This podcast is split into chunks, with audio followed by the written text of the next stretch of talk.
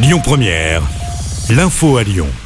Bonsoir à toutes et à tous. Dans l'actualité, la grève est levée à Donge, a annoncé la CGT en début d'après-midi. Des assemblées générales ont lieu ce midi sur les sites Total Énergie en grève. Le site de Donge a décidé donc de stopper le mouvement de grève aujourd'hui. Il est cependant reconduit à Gonfreville en Normandie. La situation continue de s'améliorer. À midi, 21,9% des stations-service étaient en difficulté sur le territoire national selon le ministère de la Transition énergétique. Nouvelles réquisitions ont lieu ce matin. Dix salariés grévistes sont concernés, dont le dépôt de carburant de Fézin. Objectif faciliter la distribution des carburants vers les stations au service de la région. Le premier volet du budget 2023 voté aujourd'hui, le gouvernement menace d'avoir recours au 49.3 alors que le projet de loi est examiné à l'Assemblée. Le 49.3 permet de faire passer un texte sans vote, sauf s'il y a une motion de censure de l'opposition. Le laboratoire Merck annonce sa mise en examen pour tromperie aggravée dans l'affaire du Levothyrox. La nouvelle formule du médicament contre la thyroïde était accusée d'effets secondaires importants par plus de 3000 plaignants. Vladimir Poutine a annoncé aujourd'hui l'instauration de la loi martiale dans les quatre territoires ukrainiens de Donetsk, Lugansk, Kherson et Zaporizhia, annexés en septembre par Moscou.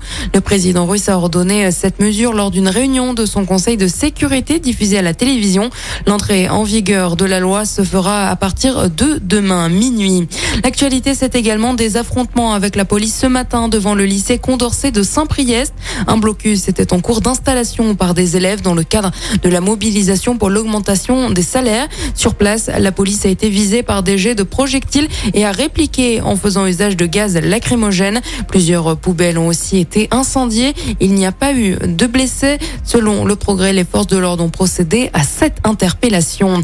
À Tassin, la 2001, une femme de 82 ans a été grièvement blessée hier après-midi dans un accident de la circulation. Selon le progrès, la femme se serait endormie au volant boulevard de Valvert. Sa voiture a traversé la route avant de percuter un obstacle. La victime a été transportée en urgence à l'hôpital Édouard Herriot avec un pronostic vital engagé. L'Assemblée régionale en visioconférence demain et vendredi, ça ne passe pas pour l'opposition.